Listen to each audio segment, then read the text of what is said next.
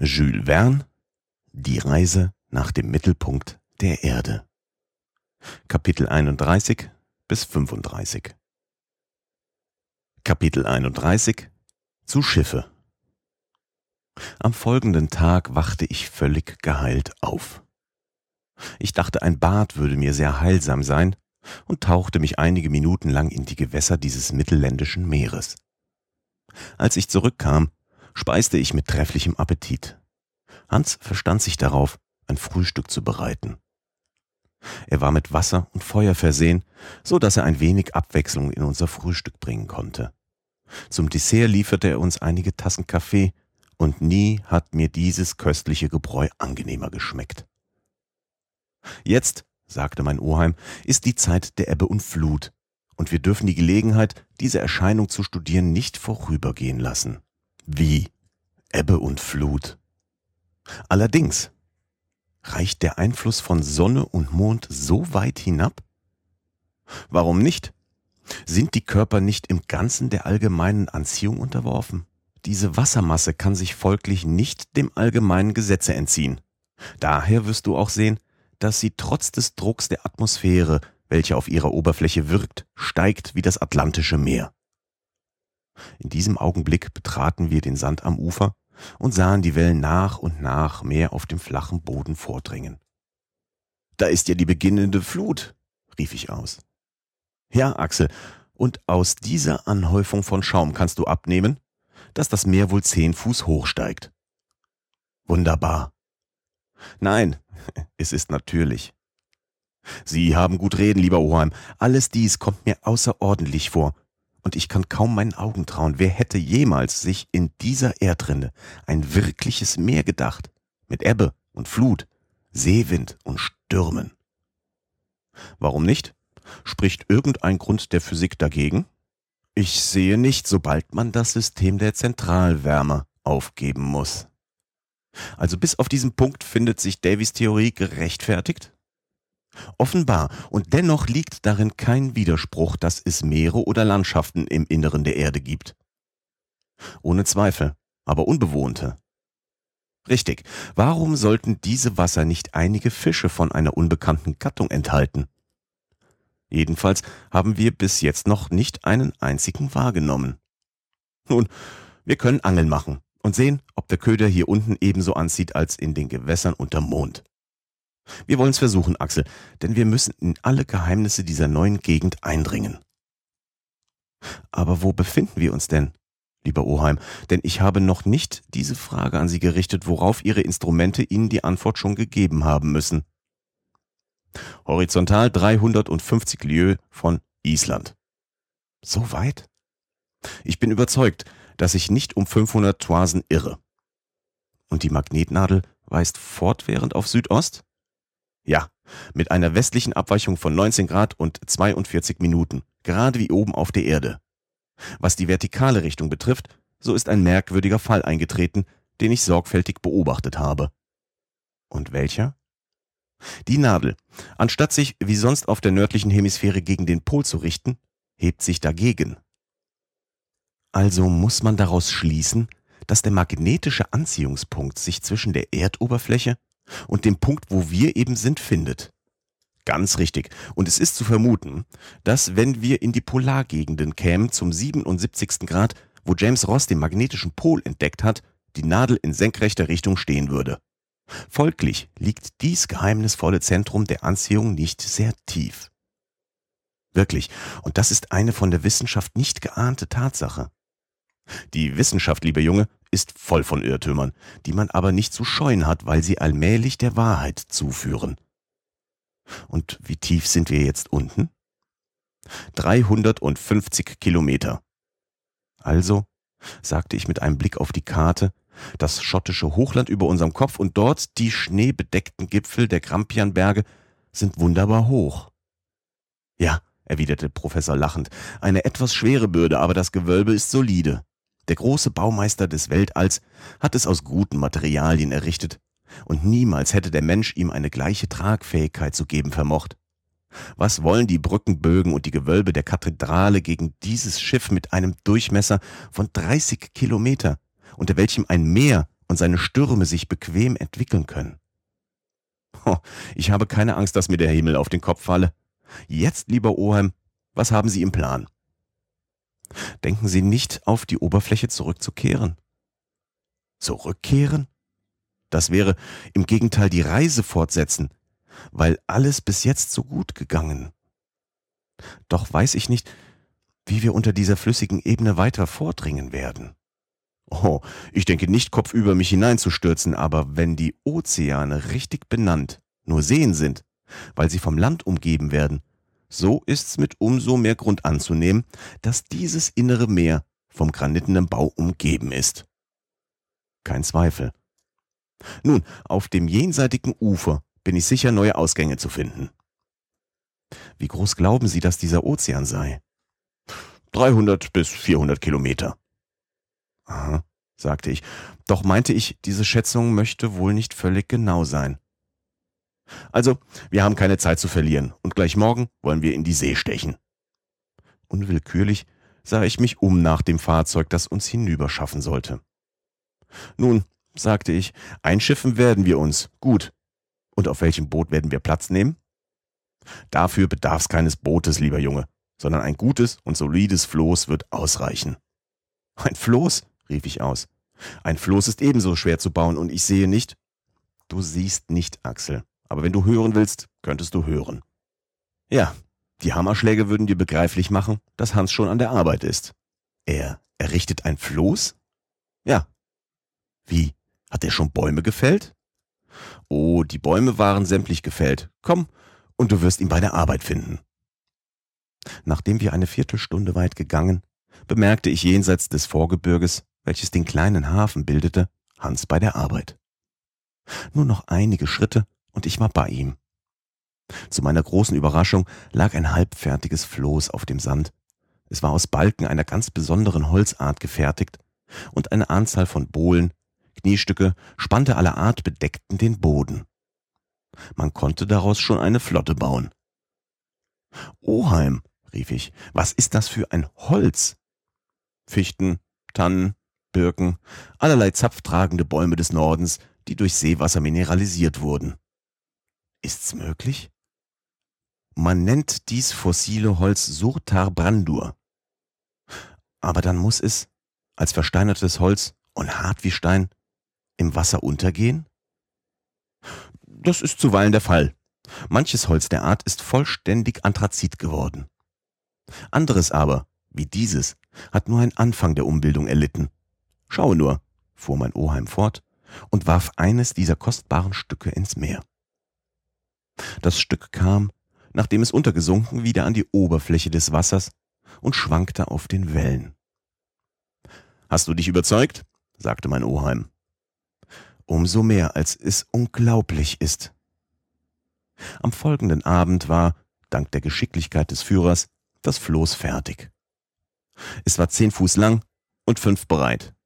Die mit starken Strecken zusammengeschnürten Balken von Surta Brandur gewährten eine solide Fläche, und als dieses improvisierte Fahrzeug ins Wasser gelassen war, schwamm es ruhig auf den Wogen des Meeres Liedenbrock. Kapitel 32 Eine Wasserpartie Am 13. August standen wir frühzeitig auf. Es handelte sich darum, eine neue Art von Transportmittel einzuweihen. Ein aus zwei mit Schalen verstärkten Stäben verfertigter Mast, eine aus einem dritten gebildete Ra ein unseren Decken entliehenes Segel. Dies war das Takelwerk des Floßes. An Stricken mangelte es nicht. Alles war solid. Um sechs Uhr gab der Professor das Zeichen zum Einschiffen. Die Lebensmittel, Bagage, Instrumente, die Waffen und ein ansehnlicher Vorrat süßen Wassers, welcher in den Felsen gesammelt worden war, befanden sich an der Stelle. Hans hatte ein Steuerruder eingerichtet, womit er seinen schwimmenden Apparat leiten konnte. Er stellte sich an die Barre. Ich machte das Ankertau, womit wir am Ufer befestigt waren, los. Das Segel wurde eingerichtet und wir stießen rasch vom Ufer ab. Im Augenblick, als wir den Hafen verließen, wollte mein Oheim demselben einen Namen geben, etwa den meinigen. Wahrhaftig, sag ich, ich hab Ihnen einen anderen vorzuschlagen. Welchen? Den Namen Gretchens. Hafen Gretchen wird sich gut auf der Karte ausnehmen. Richtig, Hafen Gretchen. So hat sich das Andenken an meine liebe Vierländerin mit unserer abenteuerlichen Fahrt verknüpft. Der Wind wehte aus Nordost. Wir fuhren von ihm getrieben äußerst schnell. Die dichte Atmosphäre hatte bedeutende Treibkraft und wirkte auf das Segel wie ein starker Blasebalg. Nach Verlauf einer Stunde konnte mein Oheim unsere Schnelligkeit ziemlich genau schätzen. Wenn es so fortgeht, sagte er, machen wir in 24 Stunden mindestens 300 Kilometer und werden bald das jenseitige Ufer erkennen. Ich erwiderte nichts und nahm meinen Platz vorn auf dem Floß. Bereits sank das nördliche Ufer zum Horizont herab. Vor meinen Augen erstreckte sich ein unermessliches Meer. Große Wolken breiteten rasch ihre großen Schatten über seine Oberfläche. Die silbernen Strahlen des elektrischen Lichtes, hier und da von einigen Tröpfchen reflektiert, ließen in dem von dem Fahrzeug aufgeregten Wirbeln leuchtende Punkte hervorglänzen. Bald war alles Land aus dem Gesicht verloren, jedes Merkzeichen verschwunden, und wäre nicht das schäumende Fahrwasser des Flosses gewesen, so hätte ich meinen können, dasselbe sei vollständig unbeweglich. Gegen Mittag sah man ungeheure Seegrasmassen auf der Oberfläche der Wellen treiben. Ich kannte die vegetative Kraft dieser Pflanzen, welche in einer Tiefe von mehr als 12.000 Fuß auf dem Meeresgrunde kriechen, sich unter dem Druck von 400 Atmosphären fortpflanzen und oft sehr ansehnliche Bänke bildeten, um den Lauf der Schiffe zu hemmen. Aber niemals, glaube ich, gab's riesenhafteres Seegras als im Meer Liedenbrock. Unser Floß fuhr an drei bis viertausend Fuß langem Fukus vorüber, ungeheure Schlangengewinde, die sich über die Weite des Gesichtskreises hinauszogen. Es machte mir Vergnügen, ihre unendlichen Bänder mit dem Blick zu verfolgen, ohne ihr Ende zu erreichen. Und meine Geduld, wo nicht mein Staunen, wurde stundenlang getäuscht. Was war dies für eine Naturkraft, welche solche Pflanzen hervorbrachte? Und wie muss das Aussehen der Erde in den ersten Jahrhunderten ihrer Bildung gewesen sein, als unter Zusammenwirken von Wärme und Feuchtigkeit das Pflanzenreich allein auf seiner Oberfläche zur Entwicklung kam? Der Abend kam, und wie ich tags zuvor bemerkt hatte, die Helle der Luft blieb unvermindert. Es war eine dauernde Naturerscheinung, auf deren Fortbestehen man rechnen konnte. Nach dem Abendessen legte ich mich am Fuße des Mastes nieder und schlief unverzüglich ein inmitten sorgloser Träume. Hans, unbeweglich am Steuer, ließ dem Floß seinen Lauf, das übrigens vom Winde getrieben einer Leitung nicht bedurfte. Seit unserer Abfahrt aus Gretchenhafen hatte mich der Professor Liedenbrock beauftragt, das Tagebuch der Fahrt zu führen, die geringsten Wahrnehmungen darin zu verzeichnen, die interessanten Erscheinungen einzutragen, die Richtung des Windes, die erlangte Schnelligkeit, den durchlaufenden Weg, kurz alle Ereignisse dieser merkwürdigen Fahrt. Ich beschränkte mich darauf, diese täglichen, sozusagen von den Ereignissen diktierten Bemerkungen hier wiederzugeben, um einen desto genaueren Bericht von unserer Überfahrt zu geben. Freitag, 14. August. Gleichmäßig Nordostwind. Das Floß fährt rasch geradeaus. Die Küste bleibt 300 Kilometer unter dem Wind. Nichts am Horizont. Die Stärke des Lichts unverändert. Schönes Wetter. Das heißt, die Wolken sehr hoch, wenig dicht und in einer Atmosphäre, die weiß ist wie geschmolzenes Silber. Thermometer plus 32 Grad. Um Mittag fügt Hans eine Angel an eine Schnur und wirft sie mit einem Bröckchen Fleisch als Köder ins Meer. Binnen zwei Stunden fängt er nichts. Also sind diese Gewässer ohne Bewohner? Nein, man spürt eine Erschütterung. Hans zieht die Schnur heraus und hebt einen Fisch aus dem Wasser, der gewaltig zappelt. Ein Fisch, rief mein Oheim. Es ist ein Stör, rief ich, ein kleiner Stör. Der Professor betrachtet das Tier achtsam und ist nicht meiner Ansicht. Dieser Fisch hat einen platten, zugerundeten Kopf und den vorderen Teil des Leibes mit knochenartigen Plättchen besetzt. Sein Maul ist ohne Zähne. Am schwanzlosen Körper befinden sich ziemlich entwickelte Brustflossen. Dies Tier gehört wohl zu einer Klasse, welcher die Naturforscher den Stör zugewiesen haben, Aber es unterscheidet sich auch in wesentlichen Punkten von diesem. Mein Oheim irrt sich nicht und äußert nach kurzer Untersuchung. Dieser Fisch gehört zu einer seit Jahrhunderten ausgestorbenen Familie, wovon man nur fossile Reste im Terrain der Übergangsepoche findet. Wie? Sagte ich. Wir hätten einen solchen Bewohner der Meere der Urzeit gefangen. Ja, erwiderte der Professor, indem er zu beobachten fortfuhr, und du siehst, dass diese fossilen Fische keineswegs mit den gegenwärtigen Gattungen einerlei sind. Ein solches Wesen Leben zu besitzen, ist für einen Naturforscher ein wahres Glück. Aber zu welcher Familie gehört er? Zur Ordnung der Ganoiden, Familie der Cephalaspiden, Gattung. Nun? fragte ich. Gattung ähm, Pterychtis, wollte ich beschwören, aber dieser zeigt eine Eigentümlichkeit, welche, wie man sagt, nur bei den Fischen der unterirdischen Gewässer angetroffen wird. Welche? Hm, er ist blind. Blind. Nicht allein blind, sondern es fehlt das Sehorgan gänzlich. Ich schaue. Völlig richtig, aber das kann wohl ein besonderer Fall sein. Man wirft die Angel von neuem aus.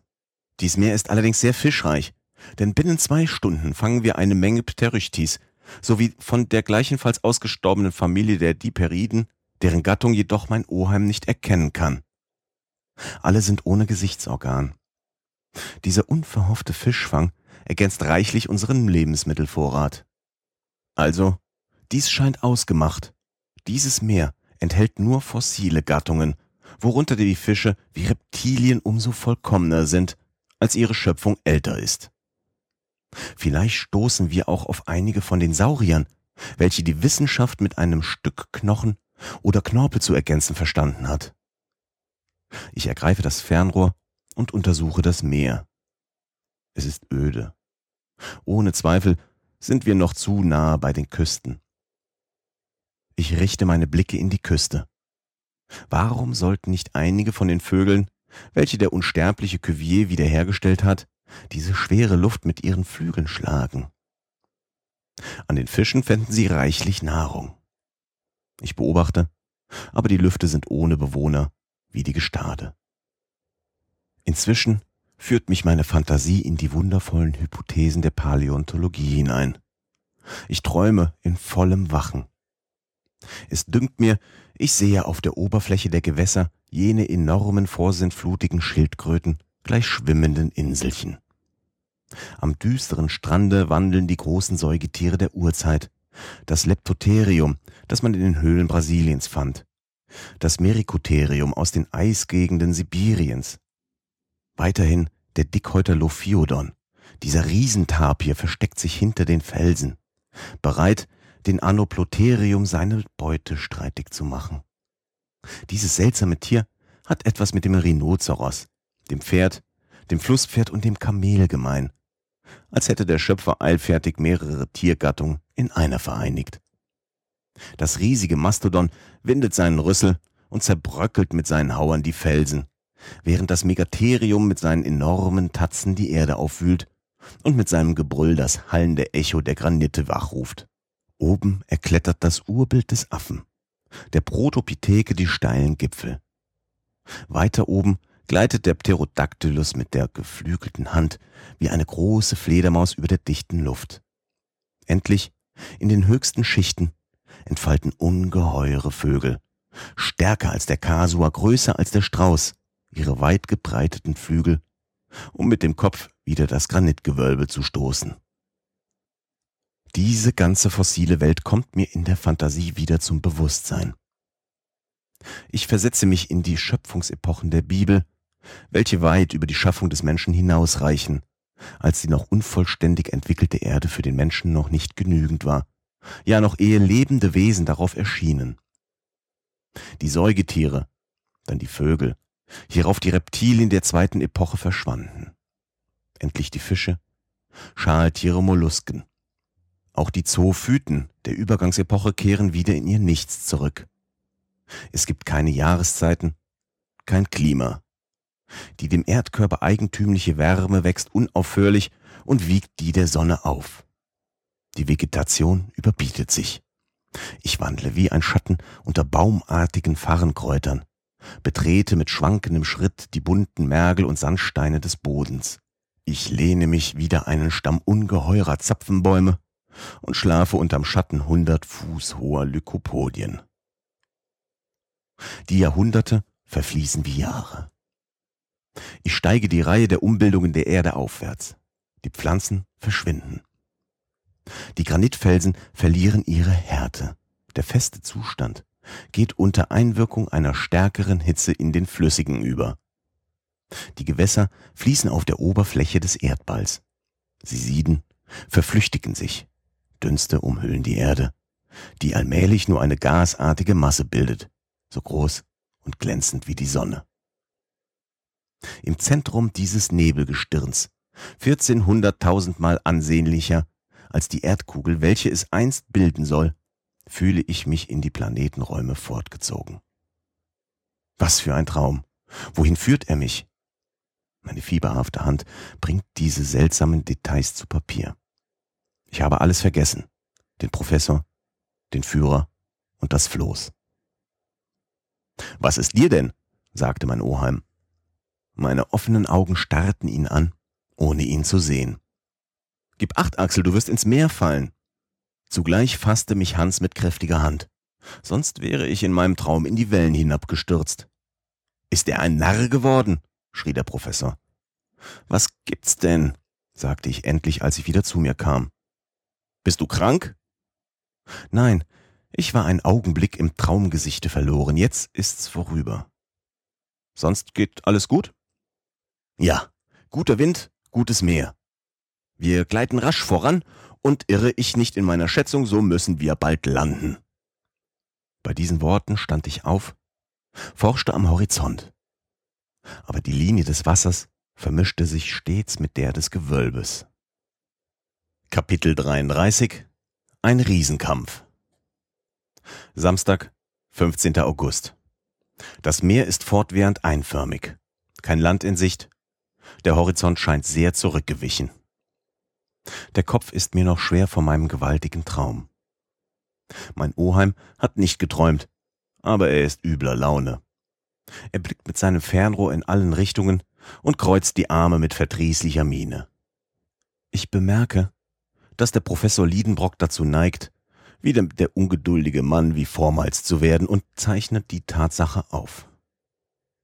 Es hatte meiner Gefahren und Leiden bedurft, um ihm einige Funken Menschlichkeit zu entlocken. Aber seit meiner Genesung ist er wieder der Alte. Sie scheinen unruhig, lieber Oheim, sagte ich, da ich ihn oft das Fernrohr vor die Augen halten sah. Unruhig? Nein. Also ungeduldig. Man könnte es wenigstens sein. Doch fahren wir so schnell, gleich viel. Nicht die Schnelligkeit ist zu gering, sondern das Meer. Das Meer ist zu groß. Nun erinnerte ich mich, dass der Professor vor unserer Abfahrt die Länge dieses unterirdischen Meeres auf 300 Kilometer geschätzt hatte. Aber wir hatten bereits einen dreimal so langen Weg gemacht und die südlichen Ufer waren noch nicht zu sehen. Wir kommen damit nicht abwärts, fuhr der Professor fort. Das ist nur Zeit verloren und, kurz, ich bin nicht so weit hergekommen, um eine Vergnügungsfahrt auf einem Teich zu machen. Er nannte also diese Überfahrt eine Vergnügungspartie und dies Meer einen Teich.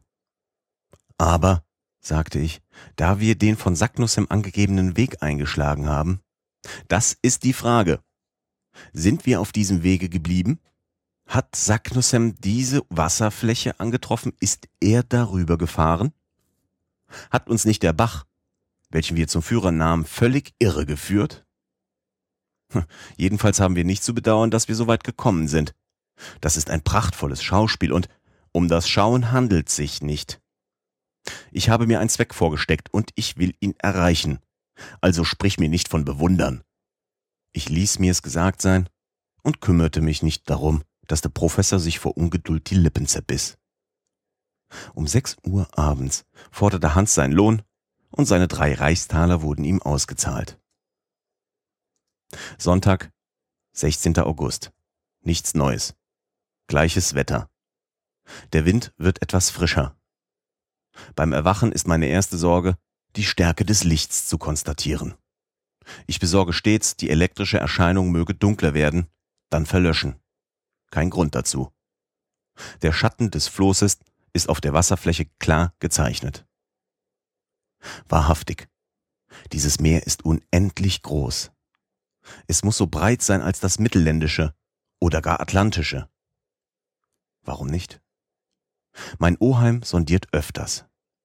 Er befestigt eine der schwersten Spitzhauen ans Ende eines Stricks und lässt ihn 200 Klafter tief hinab. Kein Grund. Es kostet viel Mühe, die Sonde wieder heraufzubekommen.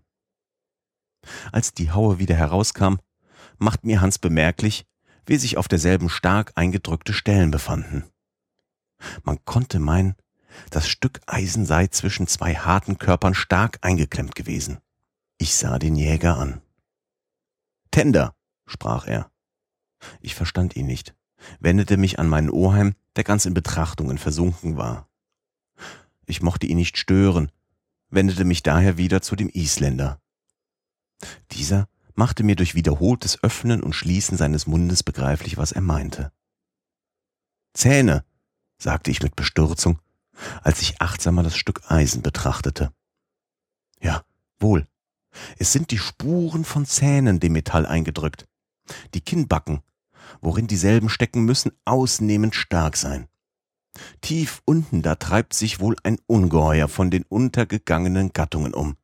Gefräßiger als der Haifisch, fürchterlicher als der Walfisch. Ich kann meinen Blick von dem halb zerfressenen Stück Eisen nicht wegwenden. Soll mein Traum der letzten Nacht sich verwirklichen? Diese Gedanken peinigen mich den ganzen Tag, und meine Fantasie kann sich kaum in einem mehrstündigen Schlaf beruhigen. Montag, 17. August. Ich suche mir die eigentümlichen Instinkte dieser vorsinnflutigen Tiere wieder zum Bewusstsein zu bringen, welche auf die Weichtiere, Schaltiere und Fische folgend dem Auftreten der Säugetiere vorausgingen. Die Welt gehörte damals den Reptilien. Diese Ungeheuer beherrschten die Meere der zweiten Epoche. Die Natur hatte ihnen die vollständigste Organisation verliehen.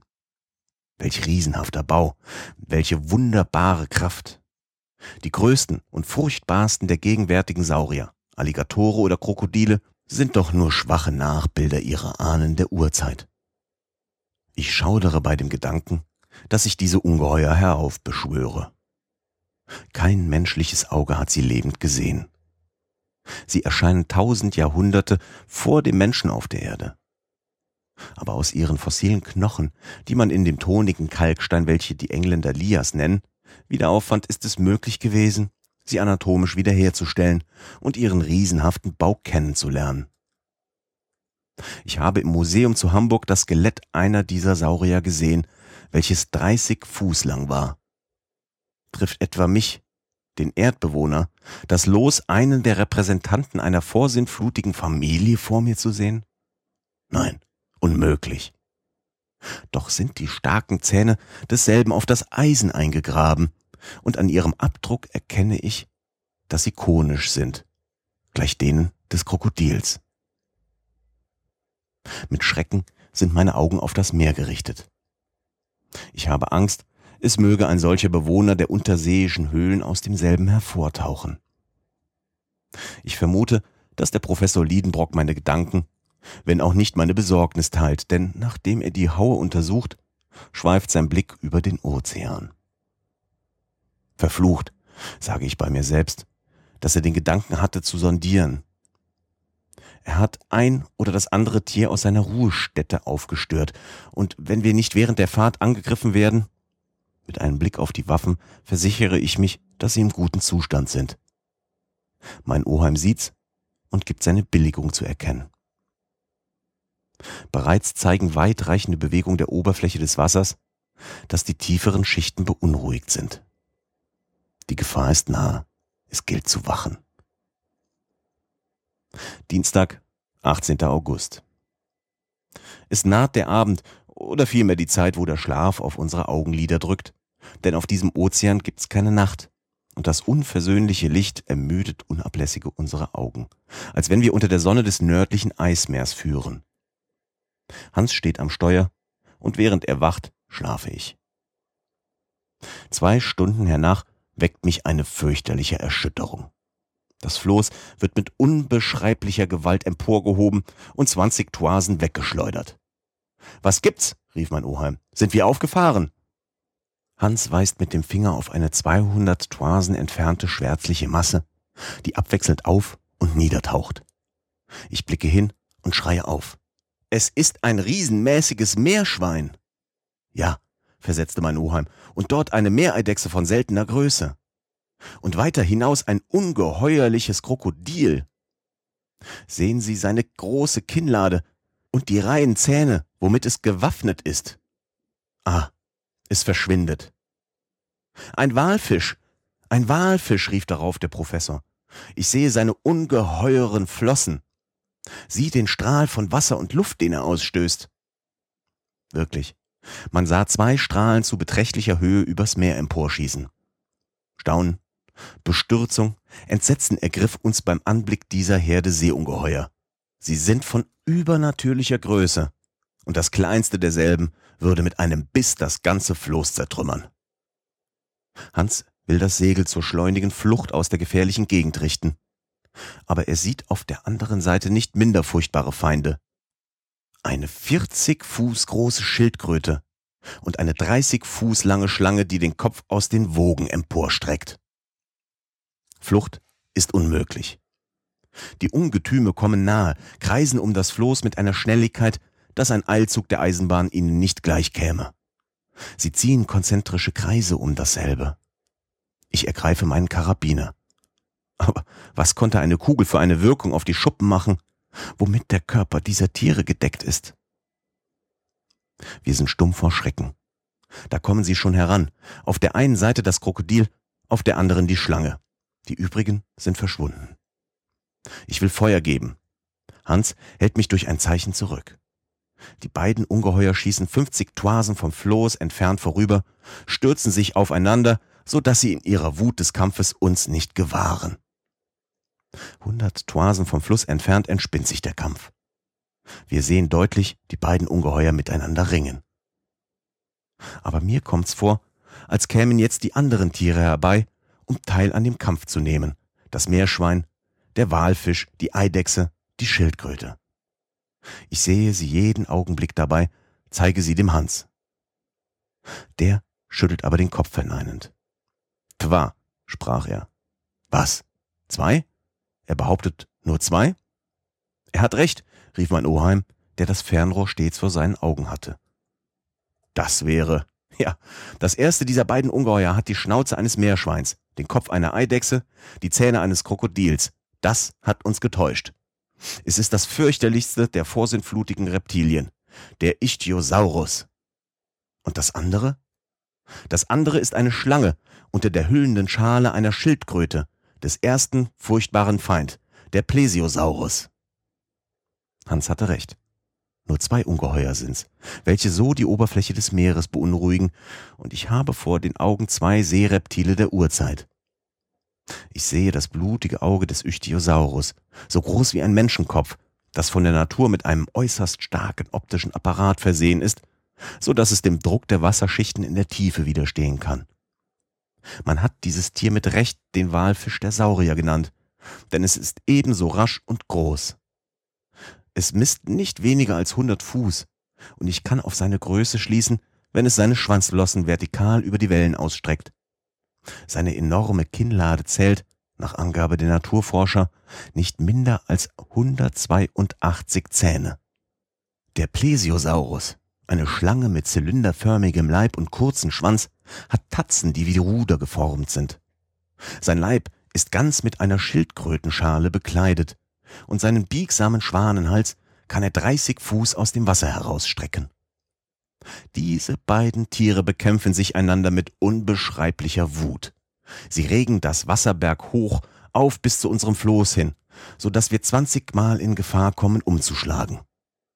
Man hört ein wunderhaft starkes Zischen. Die beiden Tiere verwickeln sich ineinander, so dass man sie nicht unterscheiden kann. Von der Wut des Siegers ist alles zu fürchten. Eine, zwei Stunden verlaufen und der Kampf dauert mit gleicher Hitze fort. Die Kämpfenden kommen dem Floß bald näher, bald entfernen sie sich. Wir halten uns unbeweglich, zum Feuern fertig. Plötzlich verschwinden sie beide im Schoße der Wellen. Wird der Kampf in der Tiefe beendigt werden? Auf einmal schießt ein ungeheurer Kopf aus dem Wasser empor, der Kopf des Plesiosaurus. Das Ungeheuer ist tödlich verwundet. Ich sehe nicht mehr seine ungeheure Schildhöhle, nur sein langer Hals ragt empor, duckt sich, richtet sich wieder auf, krümmt sich, geißelt die Wogen wie eine riesige Peitsche und windet sich wie ein zerschnittener Wurm. Das Wasser spritzt weit ab, benimmt uns die Aussicht. Aber bald geht der Todeskampf des Reptils zu Ende. Seine Bewegungen werden schwächer. Seine krampfhaften Verdrehungen hören auf, und das lange Stück der verstümmelten Schlange ragt wie eine träge Masse über den ruhigen Fluten. Hat sich der Ichthyosaurus wieder in seine Höhle in der Tiefe zurückgezogen? Oder wird er wieder auf der Oberfläche des Meeres zum Vorschein kommen? Kapitel 34 Ein Geysir Mittwoch, 19. August Zum Glück hat der kräftig wehende Wind uns gestattet, rasch vom Kriegstheater wegzufliehen. Hans ist stets beim Steuer. Mein Oheim, den das Ereignis des Kampfes aus seinen Gedanken, worin er versunken war, herausgezogen, sank wieder in seine ungeduldige Betrachtung des Meeres zurück. Die Reise bekam wieder ihre monotone Einförmigkeit, die ich um den Preis der gestrigen Gefahren nicht aufgeben möchte. Donnerstag, 20. August. Wind Nord, Nordost. Ziemlich ungleich. Temperatur warm. Wir fahren mit einer Geschwindigkeit von 35 Kilometern in der Stunde. Gegen Mittag vernimmt man aus weiter Entfernung ein Getöse. Ich zeichne hier nur die Tatsache auf, ohne sie zu erklären. Es ist ein anhaltendes Rauschen. Es muss in der Ferne, sagte der Professor, ein Felsen oder Inselchen sein, woran das Meer sich bricht. Hans klettert auf den Mast kann aber keine Klippe wahrnehmen. Der Ozean ist eben bis zur Linie des Horizonts. Drei Stunden verlaufen. Das Rauschen scheint von einem fernen Wasserfall herzurühren. Ich bemerke dies meinem Oheim, der schüttelt aber den Kopf. Doch bin ich überzeugt, dass ich nicht irre. Fahren wir wohl einem Wasserfall zu, der uns in den Abgrund stürzen wird? Mag diese Art, abwärts zu kommen, dem Professor zusagen, weil sie der senkrechten Richtung näher kommt? Möglich, aber ich. Jedenfalls muss einige Lieues entfernt in der Richtung des Windes ein Ereignis sein, wodurch das Getöse verursacht wird. Denn jetzt lässt sich das Rauschen sehr heftig vernehmen. Kommt es vom Himmel oder dem Ozean her? Ich blicke auf zu den in der Atmosphäre schwebenden Dünsten und suche ihre Tiefe zu ergründen. Der Himmel ist ruhig. Das Gewölk, welches sich ganz oben ans Gewölbe gezogen hat, scheint unbeweglich und verliert sich in der starken Lichtstrahlung. Die Ursache der Erscheinung ist also anderwärts zu suchen. Ich frage darauf den reinen, durchaus nebelfreien Horizont. Sein Aussehen hat sich nicht geändert. Aber wenn das Getöse von einem Wasserfall herrührt, wenn dieses ganze Meer in ein tieferes Becken hinabstürzt, wenn das Brausen von einer herabfallenden Wassermasse kommt, so muss der Strom lebhafter werden. Und seine zunehmende Schnelligkeit kann mir den Maßstab der Gefahr geben, wovon wir bedroht sind. Ich untersuche die Strömung. Es ist keine vorhanden. Gegen vier Uhr klettert Hans den Mast hinan, überblickt oben den ganzen Kreis, welchen der Ozean vor dem Floß beschreibt, und hält an einem Punkte an. Sein Angesicht zeigt nichts von der Überraschung aber sein Auge haftet da fest. Er hat etwas gesehen, sagte mein Oheim. Hm, ich glaube. Hans steigt wieder herab, streckt seinen Arm südlich und sagt, der Nähere. Dort unten? wiederholte mein Oheim. Und er ergriff sein Fernrohr, blickte achtsam eine Minute lang, die mir sehr lange dauerte. Ja, ja, rief er aus. Was sehen Sie? einen ungeheuren Wasserstrahl, der aus dem Wasser aufsteigt. Noch ein Seeungeheuer? Vielleicht. Also richten wir das Vorderteil mehr westlich, denn wir wissen, wie wir daran sind, mit der Gefahr, diesen Ungeheuern der Uhrzeit zu begegnen. Lassen wir es gehen, erwiderte mein Oheim. Ich begebe mich wieder zu Hans, der mit unbeugsamer Strenge sein Steuer handhabt. Jedoch, wenn man von so weiter Entfernung aus, sie ließ sich mindestens auf 120 Kilometer schätzen, den emporgeworfenen Wasserstrahl wahrnehmen kann, so muss es ein Tier von übernatürlicher Größe sein. Zu fliehen verlangte die ganze gewöhnliche Vorsicht. Aber wir sind nicht gekommen, um vorsichtig zu sein. Also fahren wir voran. Je näher wir kommen, desto größer der Strahl. Was für ein Ungeheuer muss das sein, das eine solche Menge Wasser in sich aufnehmen und unaufhörlich wieder ausstoßen kann. Um acht Uhr abends sind wir nur noch 20 Kilometer von demselben entfernt. Sein schwärzlicher, enormer, bergähnlicher Körper streckt sich gleich einem Inselchen ins Meer. Ist's Täuschung? Ist Schrecken? Es scheint über tausend Toisen lang zu sein. Was für eine Gattung von Walfischgeschlecht ist das, die weder von Cuvier noch von Blumenbach vorgesehen wurde? Unbeweglich, wie schlafend liegt es da. Das Meer scheint es nicht emporheben zu können. Und die Wogen umspielen seine Seiten. Die 500 Fuß hohe Wassersäule fällt mit betäubendem Getöse als Regen nieder. Unsinnig, auf eine solche Masse, die 100 Walfische nur einen Tag nicht sättigen könnten, loszufahren. Der Schrecken befällt mich. Ich will nicht weiter. Ich werde genötigenfalls das Segeltau zerhauen. Ich empöre mich gegen den Professor, der mir keine Antwort gibt. Plötzlich steht Hans auf, zeigt mit dem Finger auf den drohenden Punkt und spricht. Holme. Eine Insel, rief mein Oheim. Eine Insel, sagte auch ich mit Achselzucken. Offenbar, versetzte der Professor und lachte laut auf. Aber diese Wassersäule? Geysir, sprach Hans. Ja, wohl, ein Geysir, erwiderte mein Oheim, ein Geysir gleich den, wie sie auf Island vorkommen. Anfangs sträubte ich mich dagegen, mich so gröblich getäuscht zu haben ein Inselchen wie ein Seeungeheuer zu halten.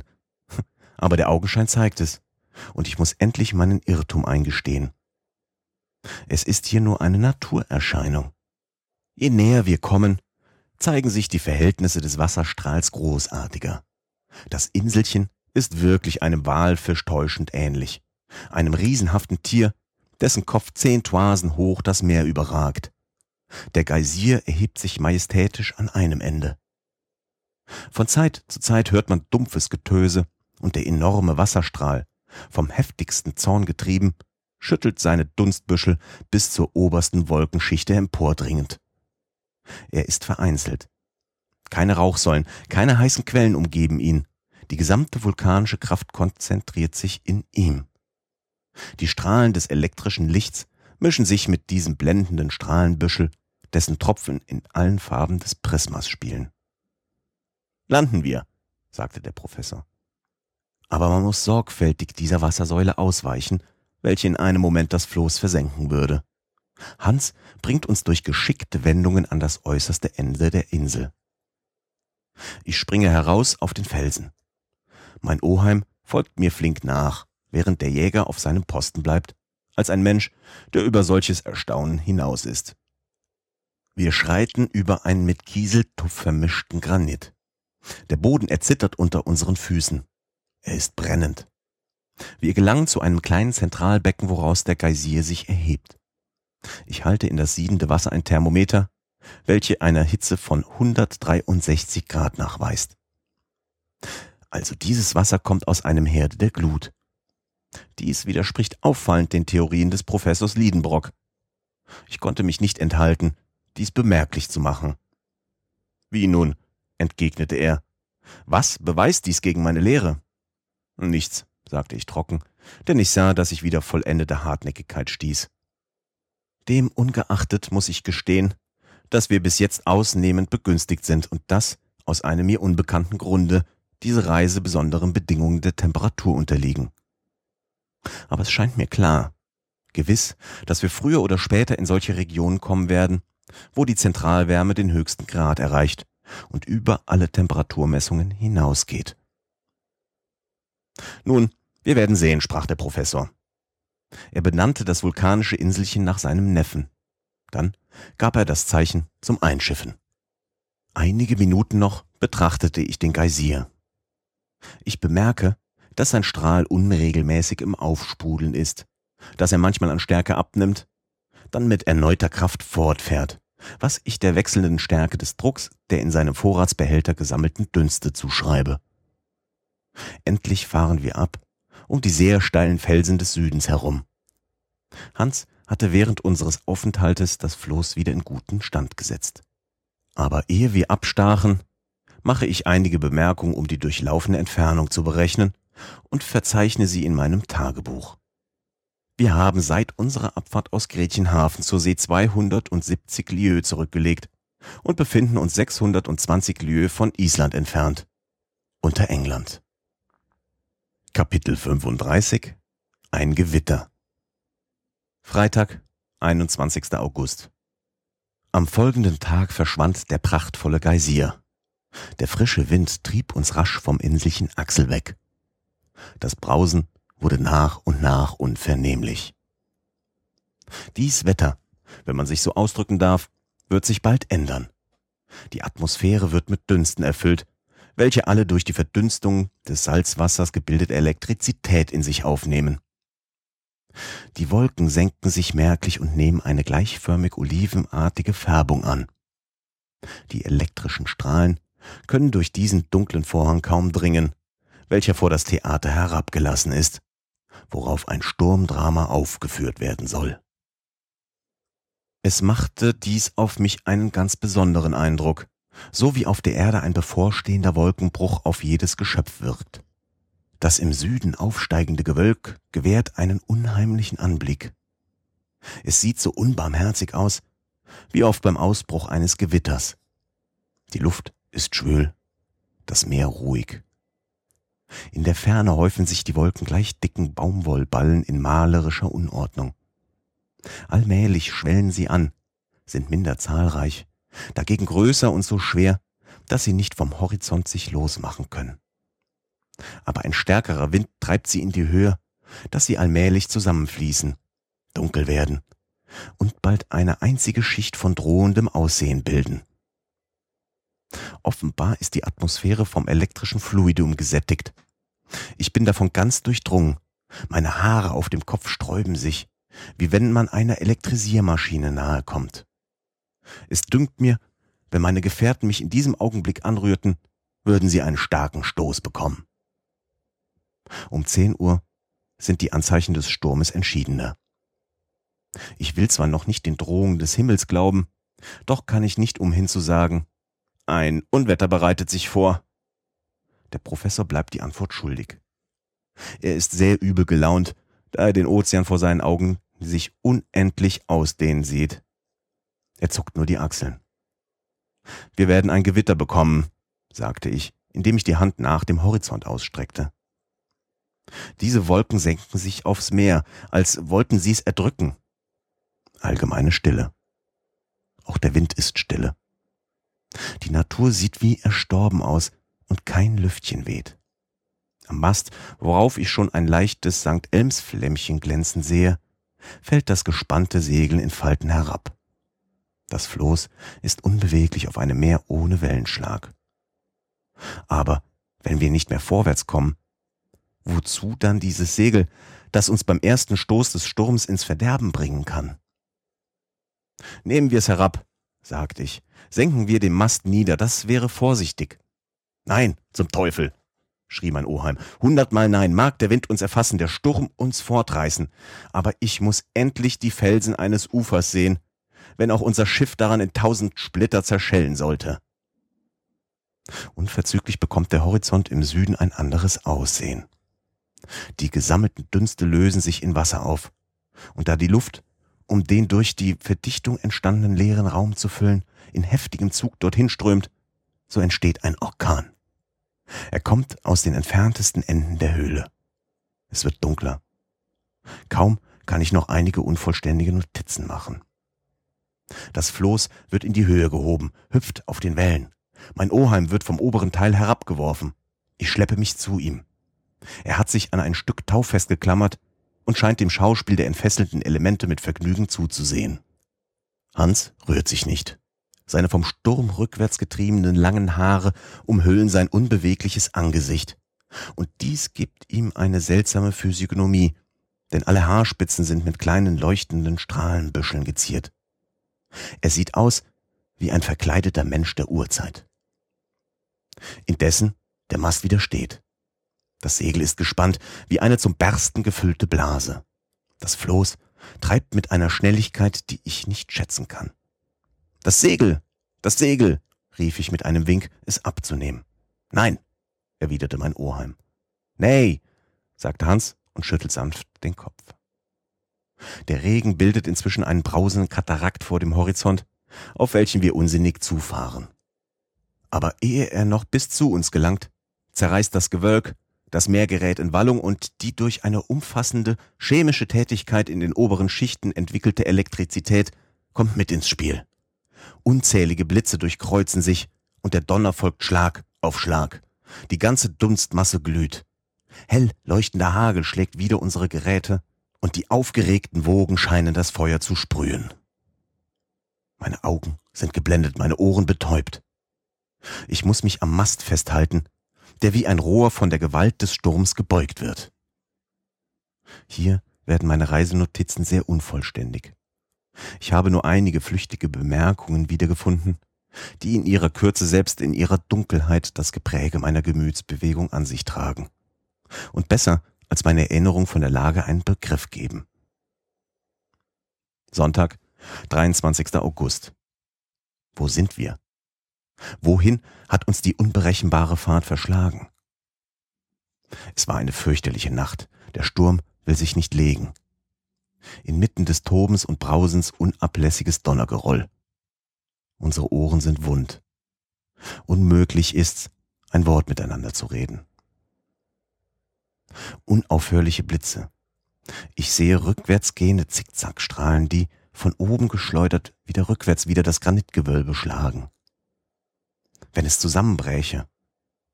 Andere Blitze spalten sich oder nehmen die Gestalt von Feuerkugeln an, die wie Bomben zerplatzen. Das allgemeine Getöse scheint nicht zuzunehmen. Es hat den Höhepunkt erreicht, welchen das menschliche Ohr fassen kann. Unablässig ist die Strömung des Lichts aus der Oberfläche der Wolken. Der elektrische Stoff entladet sich unaufhörlich. Unzählige Wassersäulen türmen sich in der Atmosphäre und sinken schäumend wieder zurück. Wohin treiben wir? Mein Oheim liegt der Länge nach am Ende des Flosses. Verdoppelte Wärme. Ich sehe auf das Thermometer. Es zeigt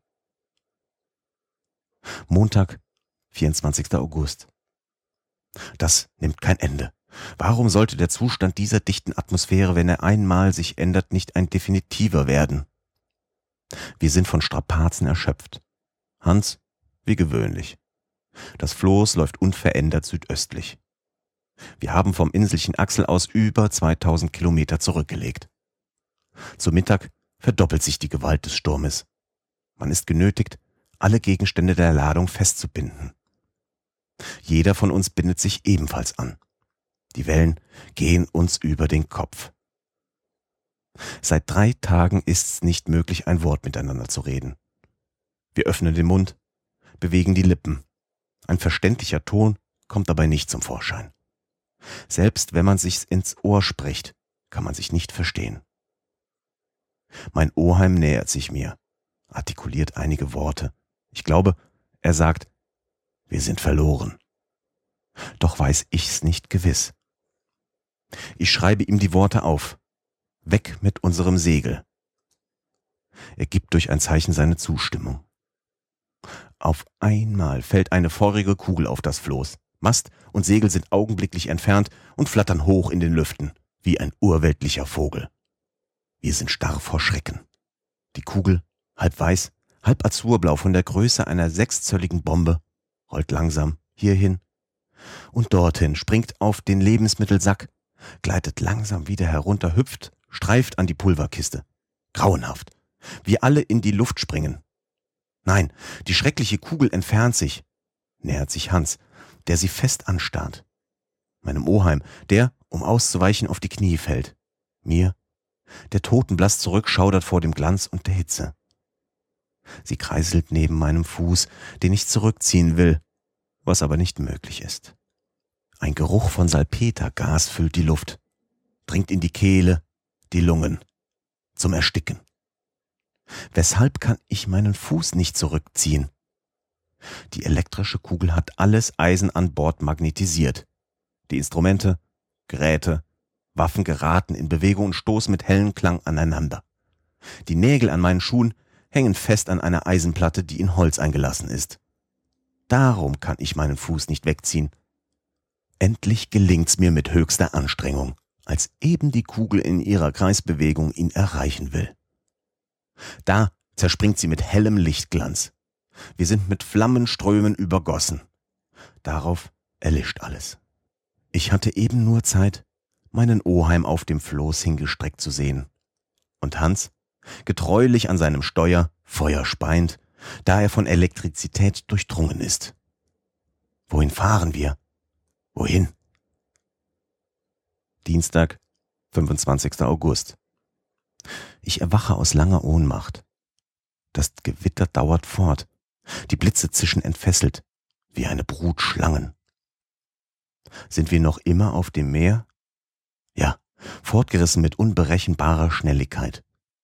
Wir sind unter England hergefahren, dem Kanal, Frankreich, vielleicht ganz Europa. Abermals wird ein Getöse vernehmbar. Offenbar bricht sich das Meer an Felsen. Aber dann